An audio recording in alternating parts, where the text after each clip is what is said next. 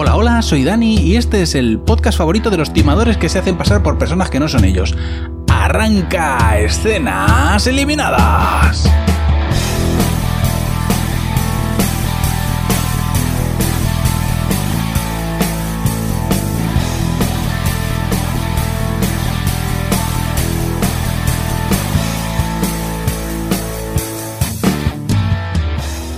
Esta semana en Escenas Eliminadas vamos a hablar de una serie de Amazon que se llama Sneaky Pete. Y bueno, es una serie que tiene muy buenas, muy buenas reviews, muy buenas opiniones de la gente, pero es una serie que siempre la he ido dejando, dejando, dejando y nunca me he llegado a poner con ella. Así que este verano ha llegado por fin el momento de que yo me vea el piloto de Sneaky Pete. Aunque tengo que decir que es una serie que ya está terminada, bueno, cancelada en realidad después de la tercera temporada. Lo que no sé es si tiene un final muy cerrado o no. Eso no os lo puedo decir. Pero bueno, vamos a ver qué pasa en el, en el piloto de Sneaky Pete.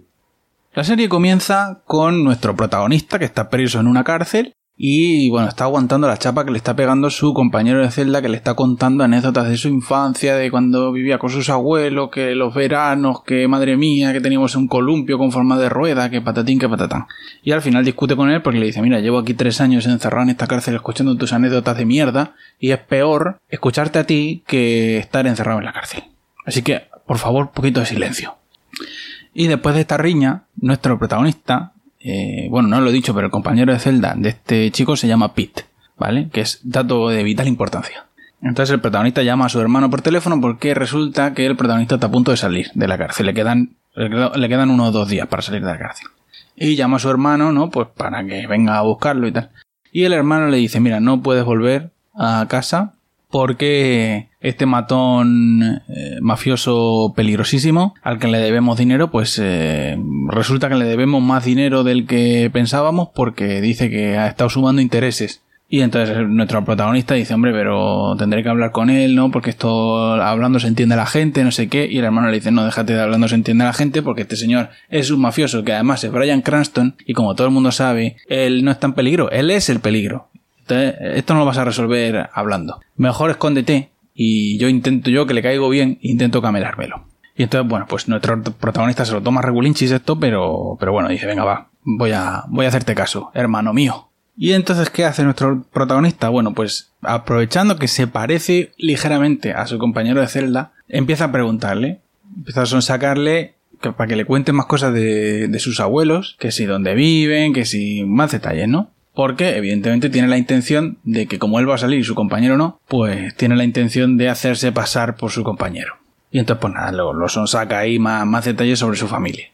Bueno, pues después de esto, a la mañana siguiente, nuestro protagonista se monta en el autobús de la cárcel que lo lleva a la ciudad y nada, como sabe que los matones de Brian Cranston lo están esperando en la parada, pues convence al autobusero de que lo deje bajarse antes lo deja bajarse varias manzanas antes de la parada para evitar el espinoso encontronazo con los matones. Entonces, bueno, pues habiendo conseguido este primer objetivo de escaparse de los matones, lo que hace es entrar en un bar y hacerse pasar por un turista que está perdido, que no sabe cómo ir a, un sitio. Entonces, eh, bueno, aprovechando esto, se hace el tontico, se hace el canadiense y le roba el reloj, la cartera y no sé qué más a uno a un gilipollas que está ahí en la barra diciendo tonterías.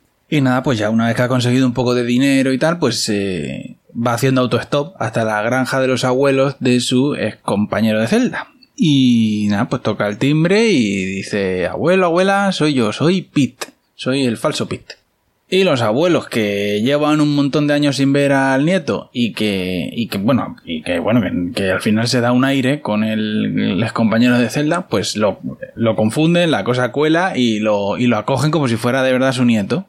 Y nada, pues los abuelos se sientan allí con, con el falso Pete en el porche y, y le preguntan, ¿no? Pues oye, ¿qué ha sido de tu vida? Que hace 20 años que no te vemos y tal. Em, ¿Qué tal tu madre? No sé qué. Dice. Y el otro, pues aprovechando las anécdotas que su compañero de celda le ha contado, pues va, va elaborando una mentira, porque es un, un timador.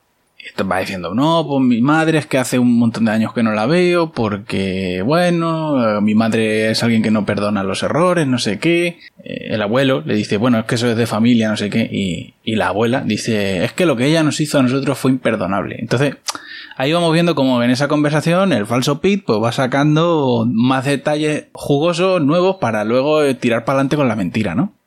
Y entonces el abuelo le dice, bueno, he invitado a comer a todos tus primos para celebrar que ha venido, ¿no? De visita. Y entonces vienen los primos, que también hace una porrera de años que no los ve. De hecho, a muchos ni siquiera, ni siquiera han llegado a conocerle, porque hace décadas que el verdadero Pete no, no tiene trato con su familia. Y nada, pues viene su prima con, con eh, sus hijos y se ponen a hablar pues de, del negocio porque bueno le van contando no que el abuelo tuvo un derrame que ya no puede trabajar que la abuela se está haciendo cargo del negocio y tal pero que ya debería estar jubilada. Y entonces la prima le dice que por qué no se jubila de una vez que ya tiene edad de estar jubilada más que jubilada. Y la abuela le dice pues mira porque nuestro negocio es fundamental saber en quién puedes confiar. Si ese fuera tu fuerte, o sea, tú me ayudas mucho en el negocio, pero si ese fuera tu fuerte, todos tus hijos tendrían el mismo color de ojos. Y entonces, después de pegarle semejante tajazo, pues ya queda claro, ahí Pete ve, el falso Pete ve oportunidad de, meter cuchara, ¿no? De meter cabeza en el negocio familiar. Y entonces, intentando meter cabeza en el negocio, él se va fijando. está guay porque vamos viendo cómo él se va fijando en detalles de cosas que hay por la casa, objetos y tal, que le dan pistas para tirar con la mentira. Entonces le pregunta a su prima que dónde estudió finanzas. Y la prima se queda ahí un poco what the fuck y dice, sí, como trabajas en el negocio de la familia y tal, pensé que habías estudiado finanzas. Y entonces los abuelos le dicen, en tu mente de niño de 10 años sigues pensando que nuestra familia es rica y se dedica a las finanzas, pero en realidad nos dedicamos a las fianzas. Y entonces le, le preguntan a Pete a qué se ha estado dedicando y él dice, bueno, pues un poco de esto, un poco de aquello, eh, suelo trabajar para una compañía aseguradora, investigando gente, eh, encontrando pistas para, o sea, gente que finge lesiones y cosas así. Y entonces la prima le pregunta, ¿cuándo tienes pensado irte? Y el otro dice, bueno, pues en un par de días o así. Y el abuelo le dice, hombre, ¿cómo te vas a ir en un par de días? Ahora que llevamos 20 años sin verte y te vas a ir en un par de días y además, y la abuela dice, y además que cuando más te necesitamos porque nuestro rastreador para las movidas de las fianzas se nos ha ido de la empresa en esas que están ahí charlando y aparece otro primo más. Bueno, o yo me imagino que es otro primo más. Y resulta que este primo pues le saca a relucir una anécdota de cuando eran chicos que se reían de un niño de allí del pueblo que les hacía mucha risa reírse del niño ese. Y entonces, claro, Pete, como no se sabe la anécdota, se queda ahí un poco que no sabe qué decir y al final dice, hombre, pues nos reíamos de él y el niño lloraba y eso nos hacía mucha gracia por alguna razón. O sea, como que se siente incómodo, ¿no? Hace como que está incómodo con esa anécdota. Y entonces ya, por suerte para él, lo llaman por radio porque resulta que este primo suyo es policía. Y lo llaman por radio diciendo que hay una historia que tiene que acudir. Y entonces Pete se pone ahí ligeramente nervioso de ver que en la familia hay un poli que... madre mía. Pero como hace 20 años que ninguno de la familia ha visto a este muchacho, pues todos se lo creen que es él.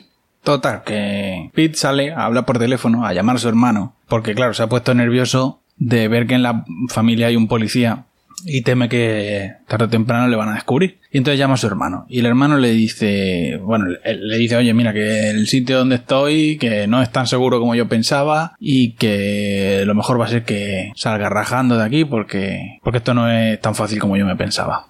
Y el hermano le dice, sí, mejor que vuelvas y hables con Brian Cranston y se lo expliques todo, que tú a ti se te da muy bien hablar. Y entonces el falso Pete desconfía, y dice, pues si ayer me dijiste que no, que esto no podía yo arreglarlo con Brian Cranston, que era el peligro y no sé qué movida. ¿Cómo me, cómo me dices ahora que, que sí, que venga a hablar con él? Y eso le hace desconfiar de que el hermano lo está vendiendo, ¿no? De alguna manera. Y entonces le echa un embuste y le dice que está en la ciudad, cuando eh, en realidad está en medio del campo en la, en la granja de, de esta familia. Total, que el falso Pete se vuelve para dentro de la casa y está la, una de las hijas de su prima, de su falsa prima, haciéndolo, no sé, no sé qué está haciendo, los deberes o no sé, está ahí con un libro y tiene puestos unos cascos. Y entonces le dice, ¿qué estás escuchando? Y la muchacha le dice, estoy escuchando death metal noruego. Porque eh, gracias al ruido insoportable del death metal noruego, puedo tapar las discusiones de la abuela y de mi madre, que están todo el día a la gresca. Al día siguiente, el falso Pete va a la ciudad, le manda a su hermano una dirección falsa en la ciudad, como que haciendo ver que se van a reunir, y él va a las escondidas en un taxi y se queda espiando. Y entonces ve venir a su hermano con los dos matones de Brian Cranston. Y dice, qué hijo puta mi hermano, ¿cómo me, cómo me iba a hacer la 13-14 que me iba a vender este hijo puta al mafioso? Y entonces nuestro amigo Pete, pues lo que hace es irse a ver al forense chino de Dexter, que aquí es un fotógrafo. Y por lo visto es colega suyo, con pinche suyo del pasado. Y eh, bueno, tiene una tienda de fotografía, pero en realidad su negocio paralelo es hacer documentación falsa. Y entonces va a que le haga documentación falsa para seguir haciéndose pasar por Pete. Y nada, pues mientras el Chinorris le hace un, carnet de conducir falso y toda la historia con los datos del verdadero Pete, pues él se reúne con una de las azafatas del Snowpiercer, que aquí es... Eh, pues no sabemos quién es, porque no nos lo dicen. Pero por lo visto le conoce de antes, de, de su vida real. Y, y, nada, pues hablan un poco ahí de, de que de que el, falso Pete le dice, oye, sabes que mi hermano me ha querido vender, no sé qué, y la otra le dice, no le culpes porque, bueno, está intentando salvar su vida, etcétera, etcétera. Y entonces ella trae una botella de whisky y beben whisky a palo seco caliente en un parque, eh, pero no nos queda muy claro por qué. Pues es, una botella de whisky de alguien que yo quiero entender que se ha muerto. Y no sé si es que estos dos son hermanos y no sé, no sé si es que esta chica es hermana también de, del falso pito qué, pero porque no aclaran nada en esta conversación. Y bueno, pues después de eso se vuelve para casa de sus falsos abuelos, que por cierto su abuela em, salía en Justified, era la, la drug dealer de Justified. Y nada, esconde su verdadero carne de conducir en la base de una lámpara y con la misma se va a misa, porque su familia es muy de ir a misa, ¿vale? Y entonces, pues aprovechando que están ahí en misa tranquilicos, pues le dice a su abuela que acepta ayudar a, a la familia con su negocio de las fianzas. Que bueno, básicamente lo que hacen es perseguir presidiarios que se fugan o que, o que no, no cumplen con los regímenes de, de tercer grado y todas esas cosas, ¿no? Y nada, pues la abuela lo lleva al negocio, y hay un caso de un tío que se ha escapado que, que bueno, parece ser un caso fácil porque lo conocen ya, es un habitual. Y entonces va a ir la prima sola, pero le dice, no, llévate a, a Pete para que te ayude. Aunque sea un caso fácil, pero bueno, así aprende. Y cuando salen de la, de la, del local, Pete se pone a mirar los, el expediente y dice, pues si aquí no pone el nombre que has dicho, pone otro señor, un, un ruso. Y entonces la prima le dice, bueno, aquí entendamos un poco mejor en qué consiste el negocio. Por lo visto, esta gente le presta dinero a criminales para que paguen las fianzas. Y entonces, el, por lo visto, ellos, eh, eh, para poder cobrar, tiene que, el, tío tiene que presentarse a la vista de, en el juzgado. Y si no se presenta, ellos no cobran. Entonces, eh, bueno, pues eso, que la prima le ha mentido a la abuela y en realidad el caso es bastante más peliagudo de lo que, de lo que parecía. Y entonces por el camino, pues la prima le va diciendo, vamos a ir primero a casa de su madre porque los fugados siempre van donde se sienten seguros y todo el mundo quiere a su madre. Y entonces Pete le dice, pero madre mía, que estás siguiendo el manual aquí al pie de la letra. Qué ilusa. Entonces llegan a la casa de la madre y, la chica va directamente al frente a tocar el timbre y Pete se va por detrás y le dice, ¿dónde vas? Que la puerta está por aquí. Dice, ya, tú ve y toca el timbre, que yo voy a ir por detrás, ¿sabes? Porque tú estás siguiendo el manual, pero yo he visto muchas películas y yo sé que los fugados, cuando alguien toca el timbre por delante, se escapan por detrás. Entonces tú ve por delante y yo, yo voy por detrás. Total, que mientras la prima habla con la madre del fugado, Pete se cuela por detrás y registra la casa.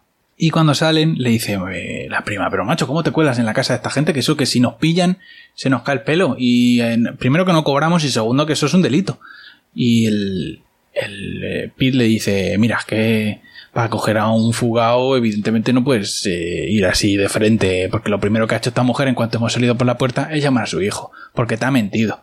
Según el vecino, su hijo ha venido tres veces en los últimos dos días. O sea que te ha mentido a la cara, vamos.